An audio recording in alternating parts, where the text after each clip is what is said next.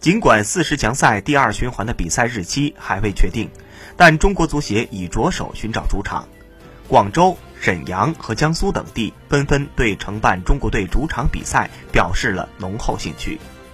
第二循环中国队还有三个主场，分别是对阵马尔代夫、菲律宾和叙利亚。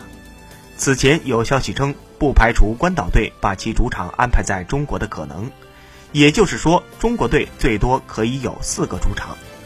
鉴于中国队在第一循环比赛里客场被菲律宾队零比零逼平，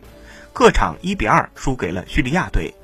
中国队在第二循环如果能够四场全胜，积分达到十九分，就不必看其他队伍的脸色，肯定以小组第二的身份晋级最后的十二强赛。给中国队选好主场，对于打好比赛有很大帮助。因为气候原因，十月份的两场比赛还可以放在北方进行，十一月份大概率是要选择南方城市。